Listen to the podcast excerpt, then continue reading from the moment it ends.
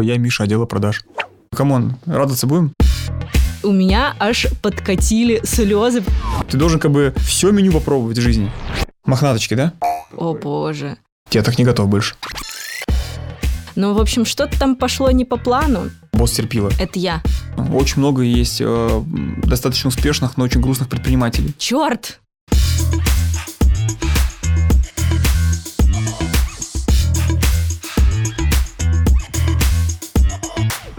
Всем привет, за микрофоном Владлена, SEO-маркетингового агентства Wave, и это реалити-подкаст «Короче говоря». В этом сезоне мы с вами исследуем мышление и подходы, которые помогут увеличить личный доход до 1 миллиона рублей. Ну а поскольку это реалити-подкаст, в аудиоверсии я рассказываю вам, что было сделано в агентстве для достижения цели сезона за то время, пока мы с вами не виделись.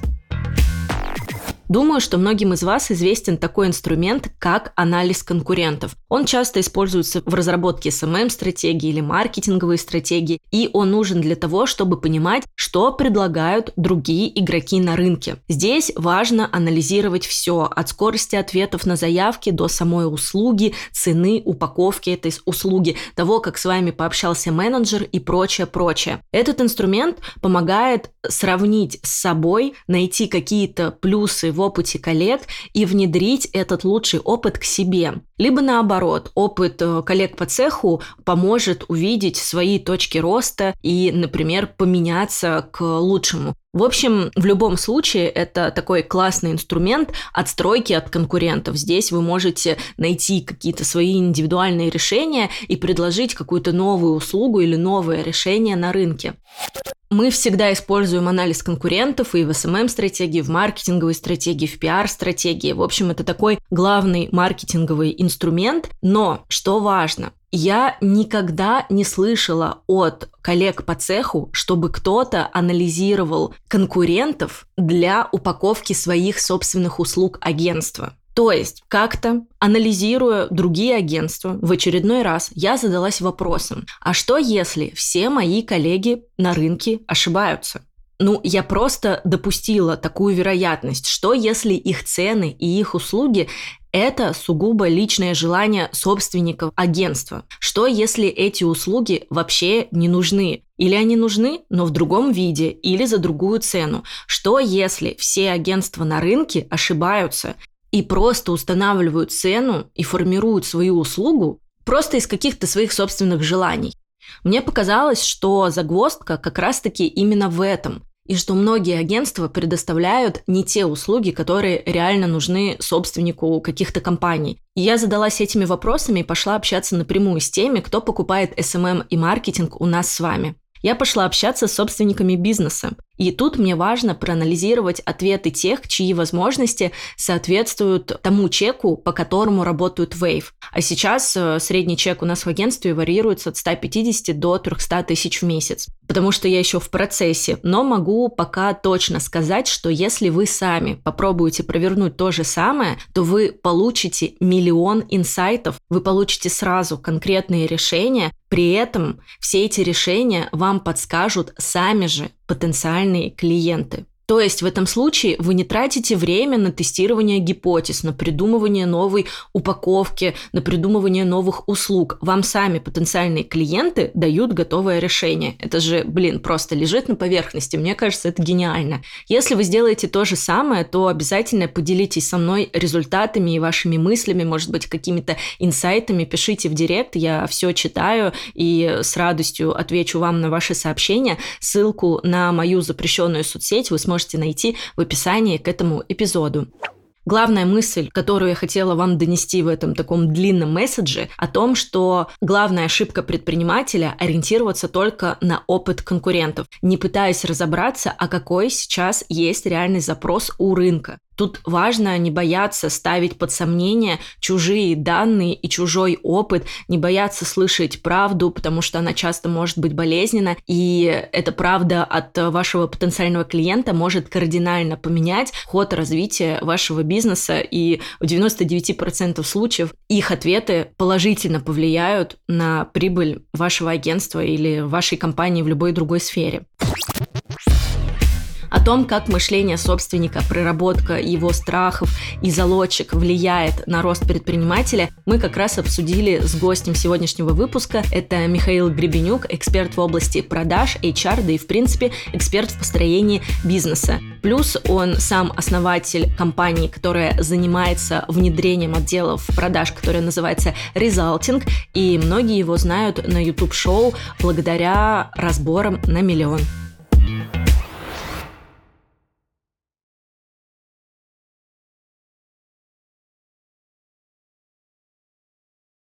Миша, привет. Привет.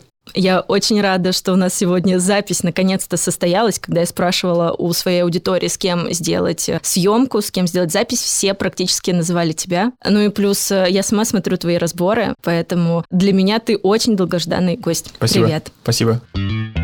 Вообще четвертый сезон, он посвящен мышлению, но, наверное, мы поговорим и про сервис, мы поговорим про мышление твое. Поэтому давай, наверное, первый вопрос. Ты просто расскажи про себя. Вот ты буквально позавчера поменял аватарку да. и написал, что ну, ты там и ты сейчас – это два разных Михаила. Вот в чем разница? Насколько ты поменялся? Мне написал ассистент мой, Даша. Она говорит, «А, аватарка устарела морально. И тому не хочется, там, говорит, умный и грустный. А вы, говорит, уже давно не такой. И тому, говорит, денег не хочется платить много. А вот вам, как сегодняшнему хочется, давайте обновим. Ну, просто как бы я согласен с ней. Угу. Скинул жене. А ты сам как э, себя ощущаешь? Ну, Конечно, насколько другим? Веселее. Веселее? Я стал веселее, точно, да. Ну, я был такой душнило задрот э, со знаниями. Сейчас, мне кажется, знания сохранились, где-то приумножились. И очень много последние два года работал над тем, чтобы быть не душнилой. Вот сейчас у тебя есть довольно успешная компания, Resulting. И можешь ли ты назвать какие-то точки, через которые ты проходил пиковые точки роста? Первое, я думаю, что я назвал бы точкой отчета, это когда я принял решение заниматься компанией, потому что, мне кажется, у многих предпринимателей, которые стартуют свою деятельность, э, на старте, когда ты находишься в поиске темы, ты такой многосерийный предприниматель как бы обо всем и ни о чем. И у меня были разные темы, там и свадьбы, организация, ивент-агентство для школьников выпускных, и запчасти, и контрактные моторы, и вот э, тема с продажами, она была одной из, которая вот э, случилась. Я работал в найме, и мне предложили построить отдел продажи за 80 тысяч рублей в виде э, проекта, не в найме. И я такой, блин, прикольная тема. И вот э, мне попалась в руки книжка Малкома Гудуэля «Гений аутсайдера», где он говорит о том, что 10 тысяч часов в любой теме делают из вас ну, там топ-1, топ-2 человека по экспертизе. Я подумал, блин, что прыгать, короче, мне это 20 лет, 30 лет, через 10 лет, классная тема, продажи всегда будут актуальны, мне кажется, ну, как бы это рост бизнеса. Я начал всем везде говорить, что я Миша, отдел продаж. И ничего больше не говорил. Типа, никаких больше свадеб. И такой вот, есть деньги, нет денег. Получается, просто Миша, отдела продаж. И я так позиционировать начал во всех компаниях, во всех кальяшках, во всех тусовочках. Потом начал думать, а что мне нужно для того, чтобы быть Миша, отдела продаж не только на уровне там визитки, а на уровне знаний. Что мне нужно потянуть, качать. Начал книжки читать с уклоном в продаже. Там всего Бакшта перечитал, Радмила Лукича перечитал всего. Ну, это потихонечку начал всасывать экспертизу, которая тогда была где-то там, да, ходил на тренинги. Тогда еще Катя Уколова, там наш действующий конкурент. Тогда она еще там была супер там большой. Она сейчас большая. То есть, ну, тогда, же, тогда она была вообще, там, типа, мне кажется, единственная на этом рынке глобальная. И она там с Игорем Манном вела семинары, я к ним ходил, там все там записывал, пытался внедрять. Вот это была первая точка принятия решения, когда я сказал себе, все, я теперь про это.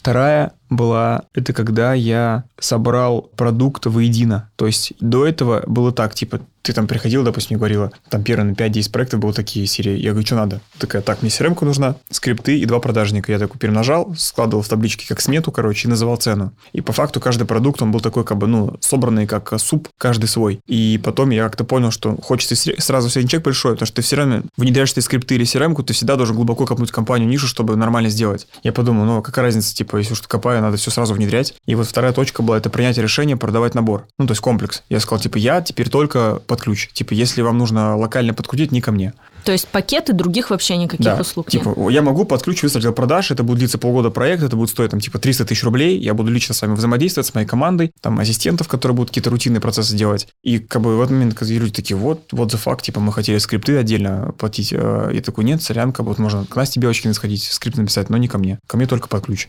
Всегда переход, когда такое ключевое решение принимается, не всегда, наверное, в, в те периоды, это такая небольшая просадка была. Потому что старые клиенты, которые привыкли к старым офферам, они такие, что происходит, мы не готовы, а новый ты пока не, не научился генерить. Ну, обычно это яма там месяц-два. Это я сейчас нахожусь в таком периоде, потому что мы подняли чеки, все старые отвалились. Да. Я меняю команду, у нас поменялись конфигурации. Тут, это нормально. И поэтому просадка, и я такая, сегодня после встречи с бизнес-инженером думаю, ну все, у меня уже сразу настроение, меняем все, команду меняем, услуги меняем, все меняем, Хороший все перестраиваемся. Вот, это вторая была точка.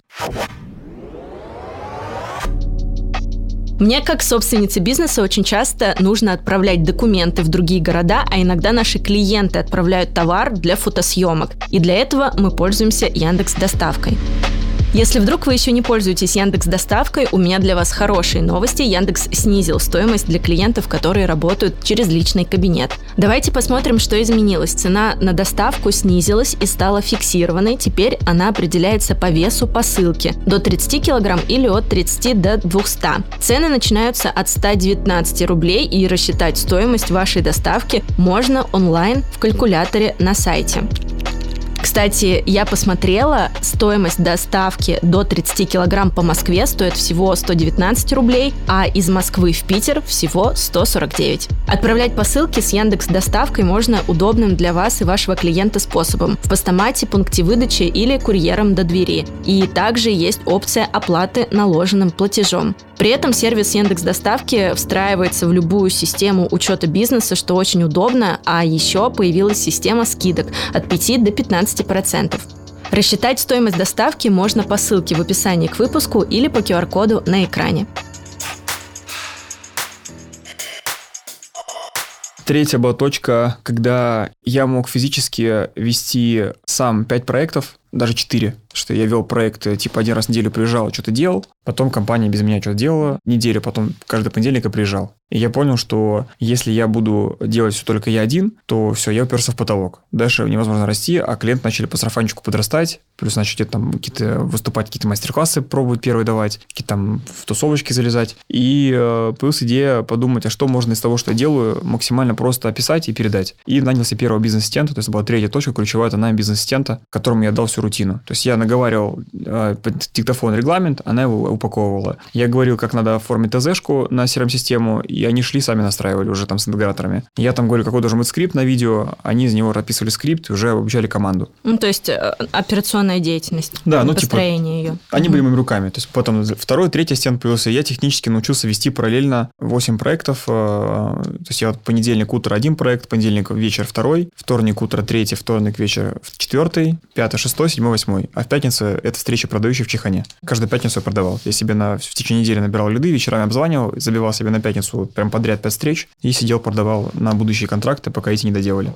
Это была третья штука, ну, когда начал делегировать базу. А это какой год? Ну, лет 7 назад, наверное. Уже очень давно. Да. Потом, ну, где-то вот в такой конфигурации я пробил первый миллион прибыли. Первый миллион, я помню, случился в этом периоде. Четвертая была точка трансформации, когда я понял, что я не могу брать больше проектов, а очередь формируется уже на три месяца вперед. И было такое решение, я назвал его на яйцах, поднять цены. И мы начали стоить, типа, там, 800 тысяч рублей начал называть чек, там, за под ключ проект миллион рублей начал называть, еще там старыми деньгами, там, до Крыма, до курса, когда пока доллар не вырос, еще доллар 30 рублей стоил. Угу. И как рынок к этому ну, относился? Конечно, когда ты понимаешь цену, очередь срезается, но как бы я как вел свои 8 проектов. Так я и вел, но просто как бы технически я зарабатывать начал там типа полтора-два стабильно. Вот. Угу. То есть ничего не меняя, просто подняли цены. И э, вот это была четвертая точка была. И потом я оперся в потолок. И пятая точка была прикольная. Один из моих э, друзей сказал мне, говорит, тебе надо залезть на сцену БМ. Я тогда уже активно в БМ кругах тусовался, но на сцене не было. Он говорит, поставь перед собой задачу, тебе нужно быть на сцене бизнес-молодости. И я полетел на тренинг тренеров на Алтай, был тогда Петя Осипов вел его. Я там как-то руку тянул активно, начал умничать за продажи. Петя меня выступ, позвал выступить перед командой тренеров. Я там наумничал про отдел продаж, всем зашло. И он говорит, на следующей неделе в Москве на цеху выступаешь, на 15 минут у тебя будет выступление, надо проявиться. Я прям зарядился, подготовился и набрал очень высокий NPS на себе. Вот. Mm-hmm. И меня позвали вести потом целые полтора часа дали следующий цех. Потом мне дали вести полдня. И потом мне дали вести целый день про продажи практически я весь вел. Потом меня предложили МЗС вести, ну и как бы это такой был пятый point, важный залезть на большую сцену. Это было прикольно, то есть это прям сильно дало буст популярности, там еще книжку написал, и вот я так консалтинг делал. Ключевое Шестой действие? был это вот э, ключевое перейти в риопы. То есть я понял, именно не строить под ключ, а делать то же самое, просто я понял, что в каждом проекте мы объясняем всегда одно и то же на старте, перед каждым внедрением. Я понял, что я всем ко всем езжу одно и то же рассказываю, можно все, чтобы ко мне приехали. Я же один, а их много. Угу. И родилась идея, мне дошки подкинул типа, собери всех в зале, объясни, что делать, а потом На также внедряй. да? Нет, тогда просто он ко мне в А. офис приехал. Я решил, чтобы они еще были более заинте- заинтересованы Петя с Мишей долю а, в компании дать, чтобы они максимально мне карбан ждали продавать со сцены. Они говорят, а типа выручка прибыль маленькая, какая-то хрень собачья, но мы два вместе бы так делали. Ну, в общем, вот я Риоп придумал. Мгм. И вот прям сильная трансформация, потому что Риоп дал возможность 20-30 компаний вести параллельно, 40 компаний вести параллельно в оффлайне. И это прям вот там где-то до пятерки добежал уже первый Мгм. месяц. И потом Андрей Парабелло мне так к нему в комчике, в коучинг пошел. Он мне за 4 месяца до пандемии сказал, если ты не сделаешь онлайн, Риоп, я тебя выгоню. Он мне полгода говорил перейти в онлайн. И я говорю, нет, это будет не то качество продукта. Он просто уже надавил на меня. Я сделал онлайн, и через 4 месяца пандемия. А мы уже в онлайне, то есть когда все спешно переходили в онлайн, мы там уже были давно, мы туда как бы подготовились, перезаписали все продукты. А можешь кратко сказать Риоп, ну, для тех, кто, может Риоп быть, это наш раз? флагманский продукт. а, Это построение под ключ отдела продаж длительностью в 6 месяцев примерно, когда к нам заходит целая компания, владелец, топ-менеджер, продавцы, и мы все под ключ выстраиваем. Сам просто способ это понять. У нас в компании есть такой формат, называется экскурсия, когда можно прийти и посмотреть в зуме, в приватное общение с моим сотрудником, как выглядит наш отдел продаж, потому что мы все, что учим, сами себе внедрили, и можно увидеть просто как пример, как это может выглядеть на финише. Там приборные панели, академия обучения стажеров, регламенты, скрипты, система мотивации, дашборды, таблицы всякие. И люди смотрят, говорят, блин, вау, хотим. Понимаешь, что если у нас так будет, хотя бы даже половина от этого, мы уже точно вырастем, там плюс 2-3 чистыми в месяц будем делать. И вот как бы по факту, я могу долго объяснять, но проще, наверное, к нам на экскурсию сходить, просто посмотреть, это бесплатно. Да-да-да, я уже записалась, мой молодой человек тоже был, так что это очень, очень полезно. Да. Вот если отмотать все назад, как тебе кажется, какое вот ты бы одно ключевое действие выделил, которое тебя привело к этому результату? К какому? К которому ты сейчас, вот точка Б сейчас. Вот если бы из всего из всего ты бы выделила, ты бы сказал, вот это было самое полезное. А, выбрать, что я Миша отдела продаж. Вау. В общем, самый первый шаг, который... Ну, принять решение не прыгать. Мгм. Потому что вокруг э, меня взрывались ниши онлайн-школы, крипта, маски с антисептиками, иммиграция, недвижимость в Дубае. Ну, то есть постоянно какая-то движуха происходит, хайповая, да? Ну, там есть, допустим, Сережа Косенко, он супермастер брать хайповые темы, на них быстро зарабатывать, переходить в другую тему. Он в этом профессионал. И он, я реально, ну, как бы восхищен, как он это круто делает. Ну, это просто его стратегия. Заходить в хайповые рынки, быстро снимать сливки и идти дальше. Ну, я не настолько готов быстро менять и пересобирать свой мозг и команду. Может, не умею просто пока так делать. Я поэтому для себя принял решение, что вот вокруг будет гром, там, не знаю, раскаты, там, ву- вулканы извергаться, я буду отдела продаж. Даже если будет какой-то сложный период, когда сейчас это не очень популярно, ну, скажу так, что когда начался СВО, у нас там на месяц провалились продажи. Но я понимал, что как бы рынок Ну, катает. это же временная история. Да, рынок катает, все равно людям рано или поздно резервы кончатся. Единственный способ расти дальше или деньги нанимать – это продажи. Поэтому они все придут. Ну, мы так месяц-два переждали голову в песке. Я говорю ребятам в команде, у нас резервы большие, на полгода зарплат хватит, даже если не будет еще продаж. Тоже подтверждение, там, Виктор Кузнецов, все инструменты. Он Мгм. просто принял решение, я все инструменты 18 лет назад. Вот как бы 100 миллиардов.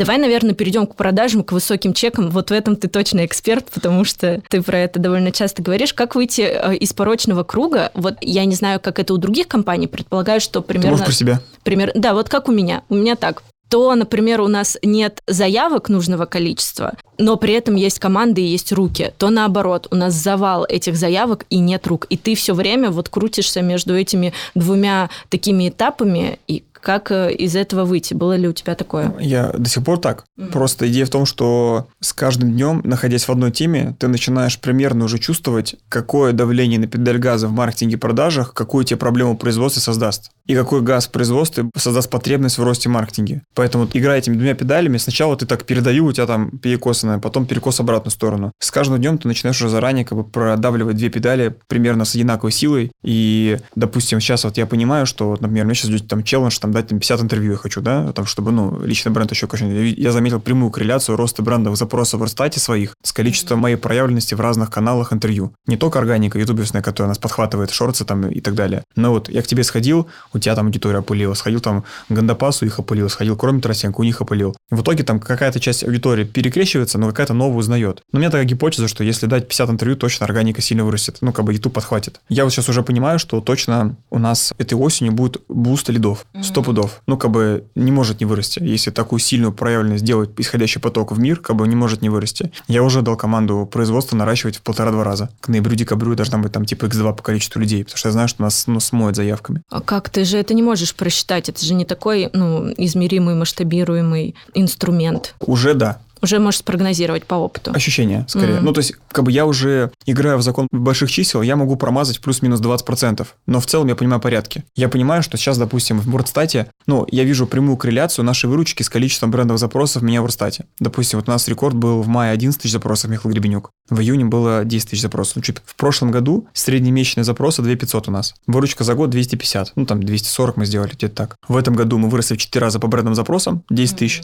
В этом году мы выросли уже по выручке в 4 раза. Плюс-минус прямая корреляция. Я примерно понимаю, какой уровень моего исходящего потока в мир. Я думаю, что где-то к октябрю-ноябрю цифра будет 1015-20. То есть я могу примерно прикинуть, что, наверное, будет где-то количество рядов x1,5, x2 в компании. Учитывая, что цифры уже большие, у нас там 6-7 тысяч рядов входящих в месяц в компании, я думаю, что отдел продаж там даже если провалит конверсию на десятую долю процента, все равно порядок сохранится. Поэтому в производстве может быть плюс-минус 20 компаний, но в целом их добавится x2 за месяц. И я понимаю, что точно лучше как бы перестраховаться. А при таком количестве лидов насколько большой отдел продаж? У нас сейчас ага. человек, наверное, 30-40 угу. уже. Ну, у нас два уровня. У нас есть первый, те, кто квалифицирует заявки и целевых лидов достают, и те, кто уже проводит экскурсии, продают продукты. Четвертый сезон, короче говоря, выходит благодаря нашему рекламному партнеру школе Бурнаям. И каждый выпуск я вас знакомлю с направлениями этой школы, с курсами и с командой. Сегодня поговорю с тим лидом Вовой Бурмистровым. Вова, привет. Привет. Я основательница маркетингового агентства Wave, и у нас в ценностях прям прописано, что мы должны нашим клиентам давать понятный, измеримый, точный результат. И, ну, конечно, в основном все клиенты хотят продажи, именно поэтому мы на них потихонечку нацеливаемся в нашей работе. Вот скажи, пожалуйста, какие на сегодняшний день в рамках, в принципе, изменившейся ситуации на рынке есть актуальные методы продвижения в маркетинге? Сейчас основные каналы – это партнерский трафик, CPA-каналы, то есть работа с партнерами по привлечению клиентов. Никуда не ушла контекстная реклама в Директе, и снова фокус вернулось SEO-продвижение. Это работа над оптимизацией сайта и над контентом на сайте. Причем как на основных посадочных страницах курсов, так и через дополнительные проекты вокруг школы, медиа, лекторий и так далее. А насколько вообще сейчас актуален инструмент SEO-оптимизации? Потому что в какое-то время про него просто очень мало говорили, и в основном все шли за охватом в соцсети, все шли к контекстной рекламе, обращались к этому инструменту, а, а про SEO немного забыли. Да, действительно, в какой-то момент SEO ушло на второй план, но сейчас на российском рынке в условиях отключения многих каналов SEO снова актуален. SEO – это всегда качественный трафик, это работа над удобством сайта, скоростью его работы. В итоге здесь выигрывают все, и клиенты, и компании. Угу. А как работает SEO-оптимизация? Вот я потенциальный клиент и иду к... Как называется вообще эта профессия? Человек, который занимается SEO-оптимизацией, это кто? SEOшник. SEOшник. Можно сказать так. Это два основных направления. Это техническая оптимизация сайта, внутренняя и внешняя. То есть первая часть – это работы над сайтом. А если в двух словах, задача SEOшника сделать так, что я как клиент, вобья какой-то запрос в Google или в Яндекс, открыв сайт, получил нужную мне информацию, понял, что этот продукт мне подходит и купил его. И в данный момент это выгоднее, чем контекстная реклама. Э, да. А я знаю, что вы этой профессии обучаете месяц. Как так? Это частый вопрос, не только по этому курсу. Это часть нашего позиционирования. Мы осознанно не растягиваем курсы, не добавляем туда лишней или какой-то очень сложной информации. Главное получить базу на самом курсе, набить руку на учебных проектах во время обучения или сразу после, а тонкости и остальному специалисты учатся уже на первых джун-вакансиях, либо на первых настоящих проектах. Как вы поняли, за 8 занятий и месяц обучения вы получите целую новую профессию. И это благодаря постоянной практике и подробной обратной связи от куратора. По промокоду «Короче» вы можете получить скидку 20% на любой курс, который представлен на сайте. Вот если говорить про продажника, я, возможно, в этом очень сильно ошибаюсь. Ты сейчас скажешь, может быть, Влада, ты что, офигела? Но мне кажется, что я не могу поставить маркетинговое агентство продажника, потому что мой продажник, мы его называем стратегом, это то есть сотрудник, который работал все 6 лет в агентстве, он знает, как строится там пакет, какую услугу предложить, что нужно сделать, он сразу продумывает, ну, коммерческое предложение, грубо говоря, направляет а, клиенту. Вот мне кажется, что я не смогу поставить туда продажника, но как будто одновременно чувствую, что именно там я теряю сейчас в конверсиях деньги. Не сможешь? Нет шансов у тебя э, в такой модели. Возможно, вариант только один, если это будет суперэкспертный человек, в идеале выходит с производства, и которого ты будешь учить продажам твоих продуктов полгода-год. Но возникает большой риск, что он уйдет. Да, и тогда учить придется следующего. Заново. Да, ну, короче, это супер тяжело масштабируемая история. Поэтому, если, ну, как я понимаю, ты делаешь индивидуальный подход, индивидуальный подход, ну, экспонируется прибыль только если ты идешь в высокие чеки. Прям супер большие чеки. Типа, там, я бы на твоем месте бы не работал с клиентами, где по году доходность меньше 10 миллионов чистыми с клиента в этой нише. Либо второй вариант, ты должна делать стандартизированный продукт, типа моего риопа, и тогда и ты ничего сможешь... другого не продавать. Да, и тогда у тебя есть как бы стандарт, и да, ты, может быть, не всем подходишь. Да, чизбургер в Макдональдсе не на каждый случай подойдет. Но в целом есть определенный вид трафика, который говорит, блин, классно, вкусно, быстро я поел. Да, это обычно очень страшно. Мне кажется, а, многие собственники, например, агентств по опыту коллег э, с этим сталкиваются. Типа страшно поднимать чеки, потому что вдруг не будет вообще тогда заявок. Ты сразу думаешь, нужно обеспечивать команду проектами, и что же ну, делать? Высок... Я, я считаю, что рекламное агентство, высокочековая история, там вот такая другая проблема будет. Когда будешь расти чек агрессивно, то будет все больше требовательность э, твоего личного участия как бренда компании в проектах. Поэтому по факту история про индивидуальный подход с высокочековой историей в маркетинге – это скорее не бизнес, это скорее очень высокооплачиваемая частная практика твоя, где есть ты и там 20 помощников. Вот такая модель может быть. И там ты упрешься, там будет хорошая рентабельность, должна быть там чистая прибыль процентов 70-80, потому что команда по факту как ассистентами работает. Но ты упрешься в количество часов, которые у тебя есть. То есть какой плюс? Классная рентабельность, очень большая независимость от внешних факторов, потому что тебя всегда будут хотеть, потому что ты большой эксперт. Очень легкий контент-маркетинг рождается, потому что постоянное орошение головы всякими кейсами, ты все время их расскажешь, ты никогда не превратишься в Николая Баскова шарманкой. То есть ты всегда будешь интересный. Но минус в том, что рано или поздно ты в этом пути упрешься в потолок, потому что ты не сможешь брать чек 20 миллионов, 30 миллионов, 40 миллионов на объеме. Может, кто-то будет разово в год платить, но в целом ну, не масштабно. И тогда, как бы, ну, просто ты поймешь, что там, ну, будешь ты зарабатывать десятку в месяц, может, на пятерку. Как, типа, адвокат какой-нибудь супер великий, как Сергей Жорин. Но по факту он, он не бизнесмен. То есть, если он перестанет топать... Частную деятельность. Топы, да, он перестанет зарабатывать. Я это предвидев, а, я по этому же пути шел, я понял, что это не мой путь. Я понял, что я готов отказаться от высокочековых клиентов, я понял, что я готов отказаться от а, крупных корпоратов, потому что они типа Альфа-банка, все хотят индивидуального подхода. И поэтому я выбрал малый и средний бизнес, там, где я могу сделать продукт, который точно им зайдет, точно даст результат, который можно будет стандартизировать максимально, насколько это возможно. Но это кровавый путь. То есть, чтобы ты понимала, у меня один консультант, который работает с клиентами, в среднем идет 20 компаний, и он учится в академии 4 месяца. То есть мы по факту людям даем новую профессию. И пока он этот путь не пройдет, мы на линию его не допускаем. Ну, там он может взять одну-две компании под присмотром наставника, по факту он будет просто горящим ртом, и за него там будут говорить, что, что говорить там и так далее. То есть, на самом деле, резалтинг как бизнес мой текущий вообще не самый простой. То есть я бы, наверное, по десятибалльной шкале оценил бы его сложность построения как 8. Есть тысяча одна ниша, где можно выйти на такую же чистую прибыль в 10 раз проще и быстрее. И если бы моя цель была тупо бабло заработать, просто заработать денег, то я бы не запускал резалтинг сегодня. А какая у тебя сейчас цель?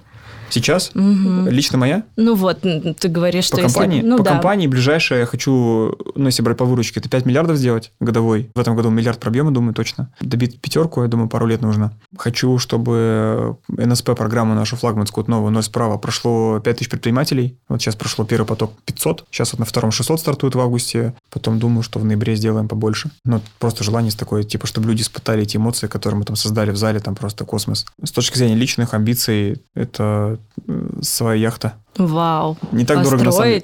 Да, я хочу прям сам нарисовать проект, сам согласовать дизайн. Ну, я хочу не супер там с вертолетной площадкой здоровую, я хочу люкс, но типа метров 70-60. Это где-то миллионов 600 стоит 700. Это, короче, будет моя плавучая дача на Мальдивах для серфинга.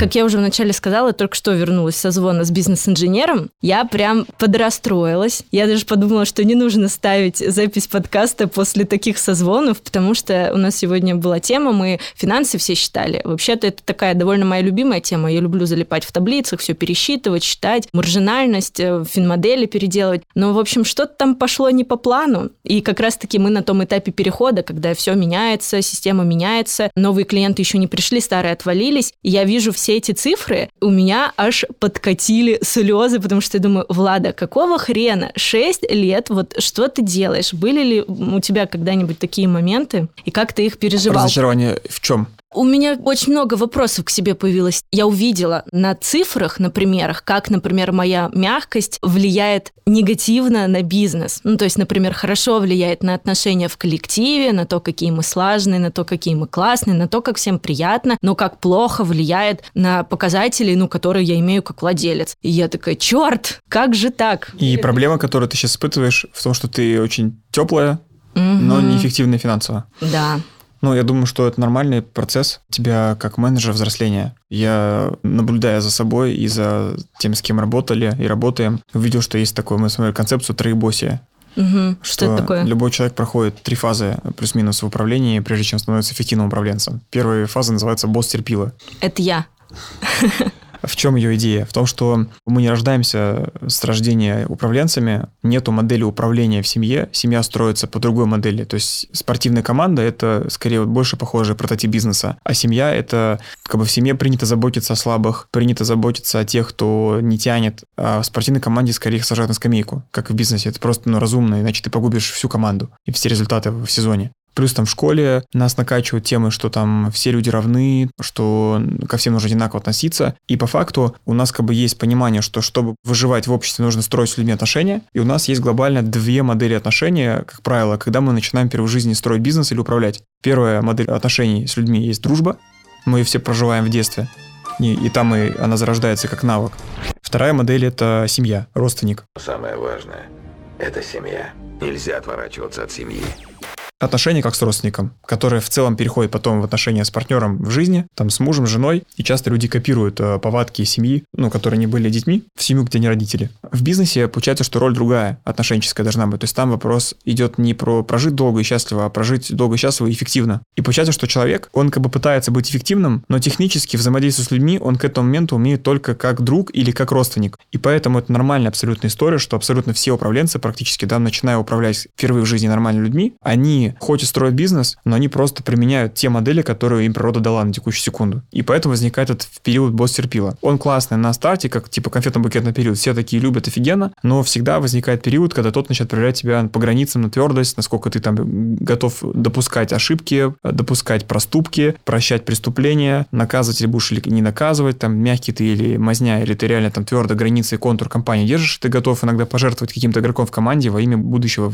всего бизнеса. И э, ну, как бы люди обычно не проходят эту проверку, которые остаются в модели друга или родственника. И получается, что первый неудачный опыт, второй неудачный опыт, то есть рождается много болезненного опыта. Кому-то нужно одного достаточно, чтобы пройти трансформацию во второго, да? Кому-то нужно пять раз пострадать, но в итоге рано или поздно предприниматель устает от этого, от того, что не люди с ним работают в команде, а как будто он пытается для всех сделать хорошие условия, да, как бы они еще типа не ценят. Да, срывает чеку, и возникает переход во вторую фазу, потрясающая фаза, в которой, кстати, сильно выше результата, чем в первой фазе. Мы называем его босс-маньяк. Угу, ну, то есть, что как это бы, значит? Это когда ты достаешь топор, и то есть любое неповиновение ты просто бошку рубишь сразу же. Вот Все. я на грани. Ребята, да. если я, вы я... будете смотреть выпуск, моя команда, Я знаете. тебе рекомендую быстрее в него переходить, потому что это потрясающий период, в котором ты точно вырастешь в доходе, но при этом, скорее всего, на этом этапе ты поменяешь от двух до пяти составов команд. Мне для того, Полностью чтобы... команды? Да, под О, боже. Ну, то есть в течение это будет нескольких лет длиться. Это самое страшное, что может быть. Вообще, вот когда я увидела эти цифры, я вот об этом в первую очередь подумала, и это самое страх, страшное поменять Страх проиграет э, всегда боли.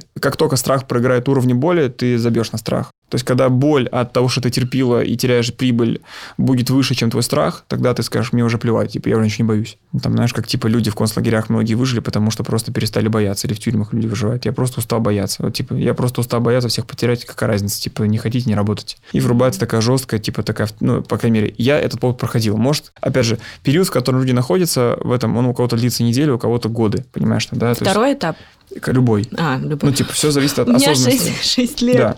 Да. У меня в Терпиле я был полтора года, в Манике я был 6 лет. Ну, я просто прям такой тугой, короче, на осознание. Я еще начитался книжки «Жесткий менеджмент» Дэна Кеннеди. Прям в этот период ты начинаешь фанатить от таких книг, где там надо изнасиловать сотрудников. Деньги растут, но проблема в том, что это выжженный менеджмент, то есть команда не приживается. Ну, для малого бизнеса может еще нормально, когда ты сам управляешь линейными спецами, но топ-менеджмент тут не может вырасти. Только растинка пошла, и ты газонокосилкой проходишься. Ну, то есть люди ух- уходят, или ты их сам Да, убираешь? да, ты либо сам не даешь им распаковаться, либо ты, короче, их ну, так изнасиловал, что они говорят, я больше не могу, так, типа, я, я все. Мгм. Вот. И в итоге а, этот период заканчивается тем, что, ну, ты вырастаешь, но потом ты начинаешь кругами ходить. Я кругами ходил, как бы прибыль не растет, потому что команда такая, как сугроб, знаешь, нападал, провалился, нападал, провалился. И возникает э, тоже точка боли, когда ты говоришь, так, что-то не то со мной может быть. Сценарий повторяется из- одного в день. И возникает переход в третью фазу, босс-мудрец. Метафорично можно писать так. э, У тебя есть топор, он за спиной, все про него знают, но ты всех любишь.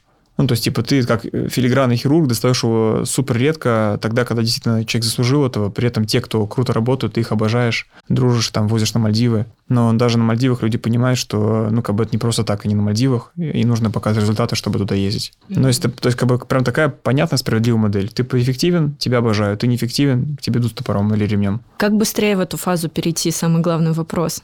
Эм, Мне я- уже из первой хочется в третий Я думаю, что самое сильное и простое, что может ускорить переход, это постановка масштабной агрессивной цели. Потому что под масштабную цель тебе придется собрать декомпозицию большую. Большая декомпозиция потребует большого потока частиц внутри компании. Большой поток частиц заставит тебя масштабировать команду, потому что ну, невозможно обработать там поток заявок, клиентов, если у тебя мало людей. Ты скажешь, так, мне уже 50 человек. Ты пойдешь строить команду, 20 человек, там, у тебя не провалится до 10, 20 до 10, ты говоришь, так, не- непонятно, надо что-то меняться в в себе, пойдешь меняться. Это первое. И второе, наверное, это насмотренность. То есть я бы рекомендовал всем, кто пока не прошел эти этапы, как можно больше экскурсий пройти. Просто вот ездить в компании, которые прошли эти фазы, где крутые управленцы, и с ними ходиться одним хвостиком, просто вот сидеть, молчать, как они работают. А все адекватно к этому относятся? Соглашаются? Кажется же, что ну, никто не согласится. Пока все, кого я просил, люди очень сильно, многие удивляются, типа, чё? Зачем ты хочешь на день ходить? Типа, что ты увидишь? Я говорю, я все для себя пойму, что мне надо. Ну, то есть люди искренне удивляются, но, как я вижу, они очень сильно этим интересуются. Типа, что происходит? То есть это, знаешь, как тебе сказали, а можно я твои волосы потрогаю сейчас?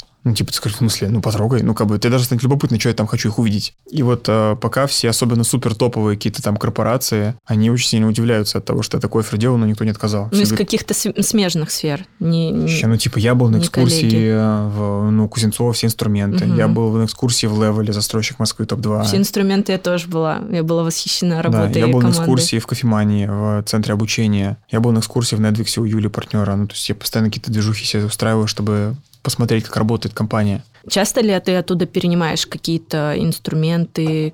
Инс- Я думаю, что Конфигурации, знаю, инструменты команд. реже, но что главное меняется у меня лично после таких походов, меняется уровень нормы. Ну, вот есть такое понятие там из бизнес-молодости, уровень нормы. Типа для, для кого-то нормально а, восьмой iPhone в 23 году, для кого-то ненормально. Для кого-то нормально летать э, эконом, кому-то ненормально. Кому-то нормально ездить на метро, кому-то не некомфортно. Хочется такси хотя бы или свою машину. И по мере роста уровня нормы, там старые вещи начинают потихонечку обесцениваться. Ну, это нормально что растет уровень качества жизни. И вот есть такое же понятие уровень нормы людей, например. То есть ты просто зарегистрировав аномально крутых людей, ты возвращаясь к себе в контору, смотришь на своих и думаешь, так, что происходит? То есть то, что раньше тебе казалось норм, ты начинаешь как бы смотреть с другим взглядом. То же самое касается конфигурации бизнес-моделей. То есть ты сейчас занимаешься текущей бизнес-моделью, где у тебя там кровавые деньги, на мой взгляд, там супер куча надо подкастов записать, все там выложить, короче, встречи провести. Эгегей мы там 500 тысяч заработали выручки, там из них себе 100 тысяч в карман, и потом еще два возврата будет. За Типа что того. типа что-то не, не получилось, что такой э, директолог, блин, лиды неправильно передал в crm и менеджер не позвонили, и собственник сказал, что это вы лошары. И ты такая, типа, ну ок, нормально. Это просто потому, что ты не видела бизнес-модели, где деньги вот так делаются. Ну, типа, там вот так 10 миллионов. И там люди сильно тупее тебя. Ну, реально, ты сейчас текущая во многом экспертнее по маркетингу, продажам, чем люди, которые зарабатывают двадцатку. Они вообще, типа, до свидания. Но при этом они больше зарабатывают. И твоя проблема в том, как мне кажется, ну, и моя тоже на текущем уровне, на- ну, просто разные могут этажи там быть, неважно, принцип тот же самый,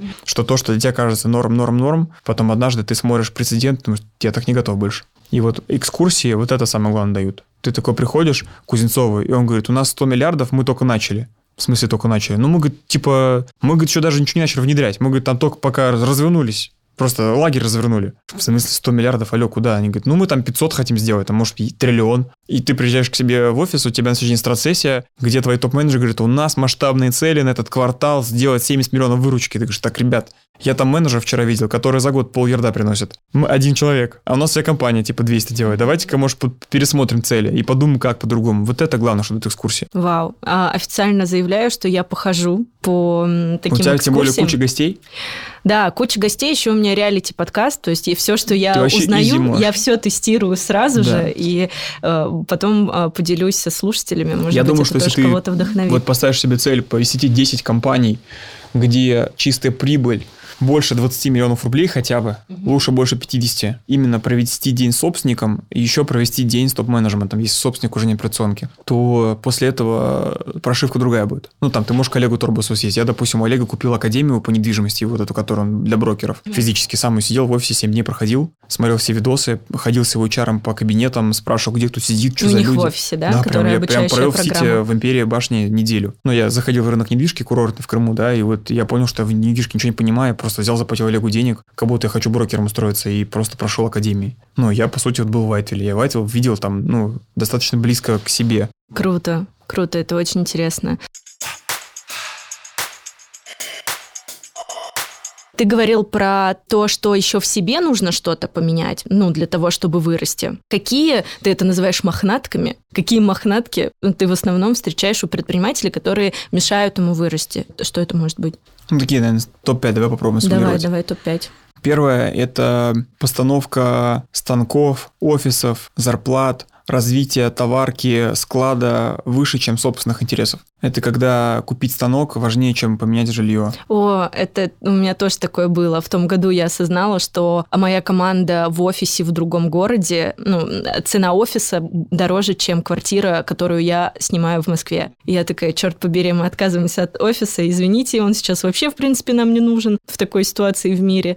И все. И да, это первое. Поэтому есть очень много людей, которые много зарабатывают, но они не умеют жить на свой доход. Они прикрывают это хитрыми рациональными объяснениями, что я там сейчас инвестирую, я сейчас, сейчас, потом. Я пока не встретил ни одного, кто осознанно приняв проблему эту, поменялся и реально начал качаться свою жизнь. Ну, типа, не было такого, чтобы, типа, человек реально такой, станки, станки, производство, производство, станки, вот мне еще лет пять, потом проходит эти пять лет, и он такой, все, и погнали, короче. И он начал реально закрывать свои потребности. Я не говорю про там тачки и квартиры, у каждого могут свои. Кому-то нравится музыку писать, он себе аудиостудию оборудовал, там с детства мечтал. Кто-то футбольный стадион построил для школьников, кто-то там купил себе бунгало на Мальдивах и там рыбачить любит. Кто-то тачки купил себе там с часами, и кто-то искусство начал коллекционировать. У каждого человека по-любому есть какие-то внутренние, ну, такие вот как бы элементы материальные, которые формируют у него страсть к жизни и кайф от жизни. Уверен, они есть у каждого. Это может быть какой-то быть опыт, это могут какие-то объекты. Мне в этом плане очень повезло, на самом деле, я считаю. И мои наставники тоже так считают, что меня очень легко зажигают всякие примитивные гедонистические хреновины. Например? Роллс-Ройсы, часы дорогие, пентхаусы. Ну, типа, мне супер легко придумать хотелки. То есть чаще люди с деньгами очень страдают и не понимают, на что тратить. Но в целом задуматься о том, ну, как бы, а не пора ли вам, ну, как бы, для чего бизнес вначале делали? Чтобы лучше жить, наверное, да? Как бы, многие люди забывают про это и настолько упарываются в эти станки, что они через пять лет не могут остановить себя. Они продолжают покупать эти чертовы станки. Вот у меня был разбор недавно миллион, разбирал парня, который проходил НСП, может посмотреть, там, может, месяц назад он вышел, который шьет одежду, там, футболки, и там вот они с батей, с партнером своим, они с отцом, семейный бизнес, у них на складе футболок на 100 миллионов лежит в складу, короче. 100 лямов заморожено в футболках. И они сейчас придумали декомпозицию, как заработать еще. У них еще выросли продажи. Они вышли на Wildberries. Они зарабатывают уже чистыми двадцатку, а живут на 500. Вдвоем. На, они 500 на двоих вынимают. Вау. Я говорю, что дальше? Они говорят, мы еще хотим склад 150, что был. Я говорю, нахера? Ну, типа, алло. А он реально признался на НСП у нас на программе в зале, мы с микрофоном парень стоял, что он с детства мечтал про BMW. Вот просто у него была детская мечта BMW купить себе любую, да? А он ездит там типа на Лада Гранта. У него бизнес двадцатку приносит, он реально мечтает про BMW, он когда про него говорит, там прям видно, как у него в глазах ребенок просыпается, его внутренний такой, типа, я всю жизнь, я ради этого этот цех делал, швей сажал. И я ему говорю, ты должен купить себе нормальную бэху. X5 он мечтал. И он пошел, купил тройку. Я говорю, блин, типа, чувак, Разница между тройкой BMW X5 типа 3 миллиона рублей. Но зато в склад тебе двадцатку засунуть вот так можешь, который завтра сгорел, и ты потерял все 150. А в свои там 35 лет ты так и не кайфанул от жизни пока нормально ни разу, о том, о чем ты мечтаешь. А почему так вообще ну, в психике это Ну, выстраивается? это залочки, это, это детские травмы, паттерны, это воспитание родителей такое. То есть у него батя такой же. Ну, то есть это как раз есть мохнатка, которую нужно прорабатывать, на мой взгляд. Что это даст? Это даст совершенно другой драйв, скорость масштабирования страсти к жизни и к бизнесу. Очень много есть э, достаточно успешных, но очень грустных предпринимателей. Грустных. Если можно глаза реально грустные. Душнилы.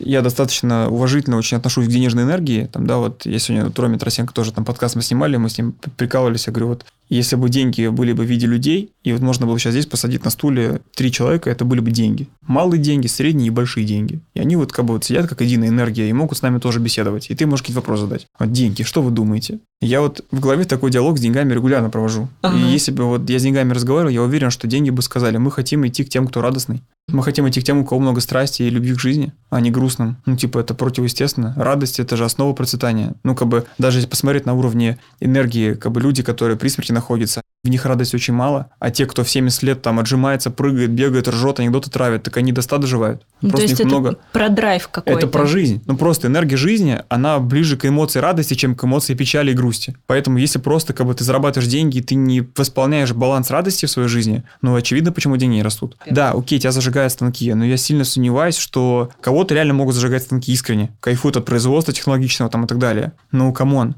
Я не думаю, что Дмитрий там, Михайлович, 35-летний, когда он был Димкой 7-летним, единственное, что в жизни я мечтаю, это купить себе швейную Станки, фабрику и станков ага. сделать. Супер, он мог мечтать об этом. Но неужели это единственное, о чем ты мечтаешь? Ты должен как бы все меню попробовать в жизни. А ты только вот салат овощной ешь каждый день. И тот только с укропом. Там даже помидоров нет. Да, он вкусный, но ты как бы, come on, радоваться будем? Тут, наверное, еще про страх, ну, в принципе, что ты сейчас все деньги вот так потратишь, остановиться не сможешь, и все, будешь с Там что угодно может быть. Там может быть не сидеть. только страх. Там может быть и история про осуждение. Там может быть история про... ну, Да, как- еще стыд перед э, Стыд родители, да, родителей. типа, что я там этот э, слишком и не высовывайся там, или что от меня друзья отвернутся, что я буду слишком заметным. Там что угодно может быть. То- Это не важно. Это просто надо нитку, если, если вот кому-то тылькается, надо просто за нее дергать, хвататься и тянуть, пока ты не размотаешь этот клубок. Потому что я считаю, что без этого огромных денег вряд ли будет. Если честно посмотреть разборы, все время смотрю, человек пришел грустный, там стопудово ветка будет про эмоции, любовь к жизни. Так, второй пункт. Мохнаточки, да? Я думаю, что это эго. Это надменность в общении с людьми. Ну, мохнатка про эго – это ставить себя выше других. Ну, мешает строить отношения с командой, с партнерами, с клиентами, лишает тебя чувства, ощущений. И это отталкивает такая энергия негативная. И, опять же, откуда она идет? Она, скорее всего, идет из-за недостаточно полученной любви и признания в детстве. И психика пытается это компенсировать и добирать э, в виде ну, там, такой токсичной коммуникации. Она в моменте выигрывает, потому что она себя хорошо чувствует, человек. Но в долгу он проигрывает, потому что команда не собирается, сильные с такими людьми мало работают. И вот если посмотреть на меня там еще там пятилетней давности, даже там трехлетней давности, то я думаю, что успех в бизнесе это только инструменты. Только конверсии, воронки, скрипты, лиды там и так далее. В этом есть правда. Но я понял, что супер большие деньги это более многогранный суп, в котором, безусловно, бульон из инструментов и мясо из э, технологий придает основу супу. Но у тебя просто будет бульон с мясом. А у кого-то будет там еще и вкусные овощи, и сметана, и соус, и какая-то петрушка, и лавровый лист. И вот это все добавляет палитры богатству. И в итоге это причина, почему одни такие как бы очень умные головастики, но мало денег, а другие, может быть, чуть менее подкованные в инструментах, но сильно богаче, потому что они, например, более комфортные в коммуникации, с ними охотнее работают сильные топы, которые лучше него знают, как строить инструменты, и за него все построили на доверии и все, все промасштабировали. А вот он как бы самый умный, но сидит в жулебино, зарплатой 100 тысяч рублей. И вот я думаю, что вторая мохнатка – это про надменность, про неспособность служить, про неспособность э, признать, что ты можешь быть слабее, про неспособность поставить намерение принять свою уязвимость и выбрать э, рост, вместо того, чтобы выбирать не рост, а главное, чтобы я был правым. Я думаю, что это очень большая такая проблема. Третья мохнатка, я думаю, что это мериться выручками, сотрудниками, инструментами, а не чистой прибылью. О, это вообще любимое. В прошлом, по-моему, выпуске мы тоже про это говорили, как раз с Олегом Торбусовым, что почему-то в России мерится у нас классный офис, у нас вот Оборот столько 3 миллиарда. людей, да, конечно же, но не чистой прибылью. Да, и вот в фокусе держать чистую прибыль. Но это, думаю, в купе идет с первым. Потому что когда ты сильно заточен на себя, на собственные, как бы, тоже страсть, на собственное желание, то это по-любому требует математики, и ты вынужден считать чистую прибыль. А когда ты на себя забиваешь, то ты начинаешь думать про офис и оборотки. Поэтому тут, наверное, оно связано между собой. Четвертое, я думаю, назову это количество активностей и сущностей важнее, чем качество сущностей. О, раскрой. Это когда ну, человек выбирает плодить сущности в бизнесе, там 25 направлений, 45 вертикалей, 35 стартапов, они с собой еще там у него Усложнения, все перевязаны, да, перевязаны все, короче, там еще логичными серым системами. У него там целая дронный кладер в голове простроен, но только нахер никому не надо. А рядом сидит человек, который в барабан в бубен бьет, и у него там 20 миллионов чистыми, а у него там все, короче, автоматизировано, но чистыми 300.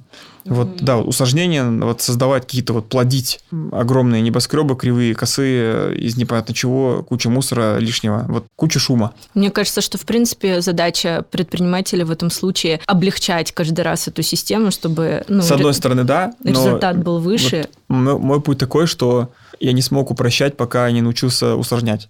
А, вау. Потому что если у тебя пустота в голове, ты буратино, мало что знаешь про бизнес, и ты пошел еще упрощать, это вообще ноль.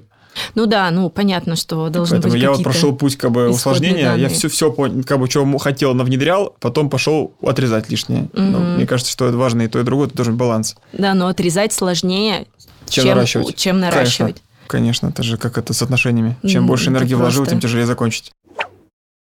И пятое, давай пусть будет дисгармония в работе, что, ну, типа, улынить работу и забивать на другие области жизни. Такая тоже нездоровая практика. Это тоже паттерн, такой трудоголизм нездоровый. Вжигание себя. И у него, кстати, есть большая проблема, связанная с менеджментом. Возможно, кстати, у тебя тоже это есть. Ты же много работаешь? Много работаю. Да, у тебя много друзей?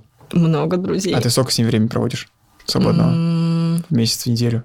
Ну, каждую неделю мы точно видимся. Прям с друзьями, с корешками? Да. Не из бизнеса? Не из бизнеса вообще. Ну вот бывает такая проблема, что человеческой психике ей априори очень важно закрывать социальную потребность в дружбе. И получается, что когда человек э, очень мало общается вовне с друзьями, то у психики возникает дефицит общения дружеского, и он тоже может становиться боссом терпилой по причине того, что мозг начинает перекладывать ролевые отношения друзей на сотрудников, иначе он будет себя чувствовать очень одиноким. И поэтому один из самых важных советов, который даю всем людям в моей компании, которые только становятся впервые в жизни управленцем, первым шагом запланировать у себя регулярно раз-два в неделю тусовки с корешами вне компании, чтобы компенсировать психике социалку.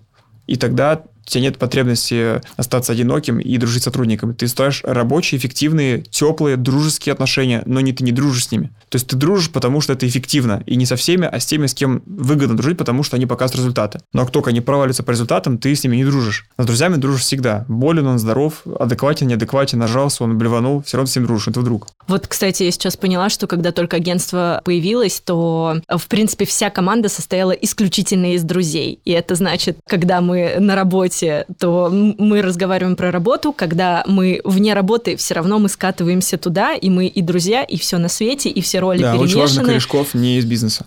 Ну, да, они да. могут быть предпринимателями, но с которыми ты обсуждаешь не работу. У меня есть корешки, с которыми я катаюсь на серфе. Есть корешки, с которыми я играю в доту каждый вечером, да. Есть корешки, с которыми просто мы ржем, там какие-то мемы присылаем друг другу. То есть им вообще нам плевать, сколько кто зарабатывает. У нас просто дружеское общение. Супер. Ну, пятый, наверное, такой самый неочевидный пункт, но один из самых важных. Сейчас очень много информации про мышление, про проработку себя и все в этом роде. И как будто бы в эту область залезают уже те, кто имеют какой-то определенный уровень дохода. И мы когда общались как раз-таки с друзьями, то был такой вопрос, а надо ли вообще прорабатывать голову, в это лезть, потому что на это нужно много денег, много ресурсов, много времени. Когда, например, у тебя там доход до миллиона, может быть, в этот период надо сконцентрироваться и просто фигачить, ну или нет, или сразу этому нужно время посвящать? Я не соглашусь с тем, что нужно много денег для того, чтобы прорабатываться. Понятное дело, что есть разный градиент проработок, ты можешь пойти там в супер какую-то премиальную программу, там, да, типа там пазлов или процессов Хоффмана там за 800 тысяч рублей, за 300 тысяч рублей. Но у каждого человека в мире, на мой взгляд, есть априори от природы бесплатная возможность прорабатываться. Это три вещи. Первое – это саморефлексия, просто попытка ставить себя в третье лицо и думать, а что, что сейчас я, что я делаю вообще? Что происходит? Вообще, какое у меня сейчас намерение? Я зачем это делаю? Почему я так сижу? Почему я это говорю? Рефлексировать. Кому-то помогает дневник писать, да? Спрашивать себя, что сейчас просто, что происходит? Это доступно любому человеку, она не требует денег. Просто задавай себе вопрос, в чем я неадекватен. Прямо сейчас могу быть в целом сегодня, в этот момент или в целом в этот период жизни свой. И я думаю, что каждый из нас способен сейчас себе точно сходу сказать одну-две своих явных неадекватности, потому что мы и так их знаем. Вопрос их просто игнорируешь ты или не игнорируешь. Второй способ бесплатных поработок – это благодарность. Просто начать тренировать благодарность как энергию, вести дневник благодарности. Потому что что такое проработность? Проработность – это способность начать реагировать на внешние раздражители нереактивно. Если собака за забором стоит и какая-то навстречу идет с, другим, с другой стороны забора и залаяла, это ничего не может с собой поделать, и нужно тут же залаять. Они там стоят, рычат. Автоматически. Там. Да, это реактивное поведение, она реагирует. И непроработанность, неосознанность – это постоянная травматичная для себя реакция на события, которые потом приводят тебя к увяданию, а не к процветанию. Но ты не можешь ничего поделать, потому что ты не увидел этого, или ты увидел, но не смог с собой ничего поделать, такой, я знаю, что так нельзя, но я тебе сейчас все равно наору на тебя. Я знаю, что это неправильно мстить, но я буду мстить, как гнида, да? Главный вопрос, который стоит вот задавать себе в плане этого пункта, это какое количество минут в рамках сегодняшнего дня я был осознанным. Вот сейчас я осознанный или нет? Непонятно. Ну, то есть, когда ты не на автоматизме действуешь, ну, то есть ты регистрируешь, да. как ты реагируешь да. на что-то. И единственный способ э, быстро оказаться в осознанности – это врубить благодарность. Потому что энергия благодарности, она смывает негатив. Облила машина тебя на улице, дождь шел сильный, попала на тебя капли и ты можешь нарать, а можешь поблагодарить. Спасибо, да? За что? Ну, вот как минимум за то, что, возможно, из-за того, что она меня облила, я остановился, и на соседней улице с крыши кирпич падал, и я не оказался на этой улице на минуту позднее, и мне на голову не упал. Как минимум за это. Или за то, что это классный урок проработки моей гордыни или проработки моей там агрессии и гнева. Классный челлендж и вызов. Или это классная проработка моего некрасавчика, что я сейчас пойду на свидание с пятном на штанах, и все будут на это смотреть, и я проверю, любят меня за штаны или за то, какой человек. В любой ситуации можно найти кучу идей для благодарности, если тренировать эту мышцу себе. И вот как только ты включаешь спасибо во время любого негатива, особенно во время негатива, то твоя особенность резко поднимается, и ты способен уже быть причиной решений, а не собака, которая лает на забор. Вот, пожалуйста, примитивная проработка. Я вот писал дневник благодарности 30 дней, вот один период своей жизни, каждый день 10 благодарности себе за сегодняшний день, 10 благодарности всему дерьму, что случилось за день. Вау, и Писал. какой был результат? Ну вот, как бы, типа, и сейчас у меня выработанная привычка, как только возникает какая-то херота, первым делом спасибо. Вот угу. сейчас кто-то там из моих э, корешей, там, блогеров пишут, вот там Роскомнадзор, сейчас там Госдума готовит проект о том, что всех блогеров обязуют лицензии получать, это будет жесткий контроль Минобразования, да пора валять из России. Первая моя реакция должна быть реактивная как это, да, уроды, закручивают гайки, валим. Это не здоровая, это реактивная автоматизм. Спасибо большое, классное событие. Какие возможности нам это дает? Прикольно, все свалят. Я останусь один и заберу себе весь рынок. Я просто получу эту лицензию, буду играть по правилам и заберу себе весь рынок. Осознанность в этом случае, да, полезна. Там у меня есть э, один ученик, который, у него свой телеком-компания, они проводят интернет и обслуживают интер- домашний интернет. Целые районы строят сети и потом абонента подключают, типа как Билайн в Ростове. И вот там по закону Яровой обязали все вот эти провайдерские компании купить кучу оборудования и серверов, чтобы они там хранили данные о всех пользователях в течение там двух месяцев. Ну и там под их количество абонентов они прикинули, нужно купить серверов и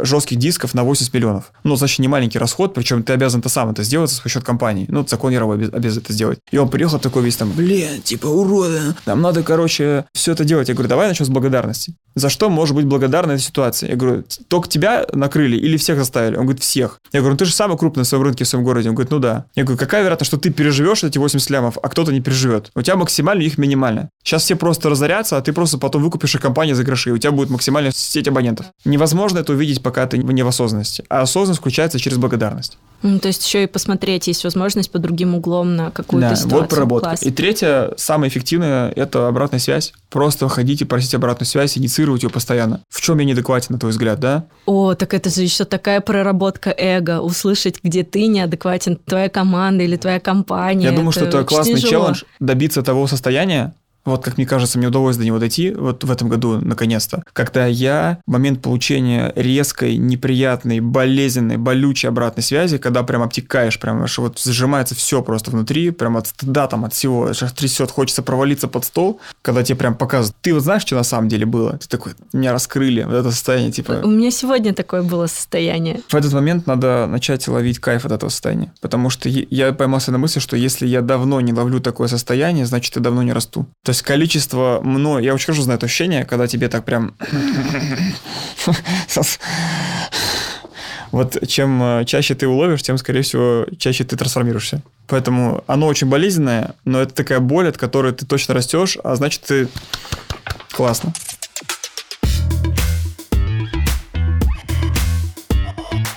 Ну а сейчас по традиции время розыгрыша. В этот раз, я так каждый раз начинаю, но в этот раз просто подарок, правда, невероятный. Я сама не ожидала от того, каким он будет. Михаил Гребенюк дарит свою эксклюзивную книгу про то, как выстроить отдел продаж и про то, как нанять и как вообще должен грамотно взаимодействовать с отделом продаж руководитель этого отдела, то есть РОБ.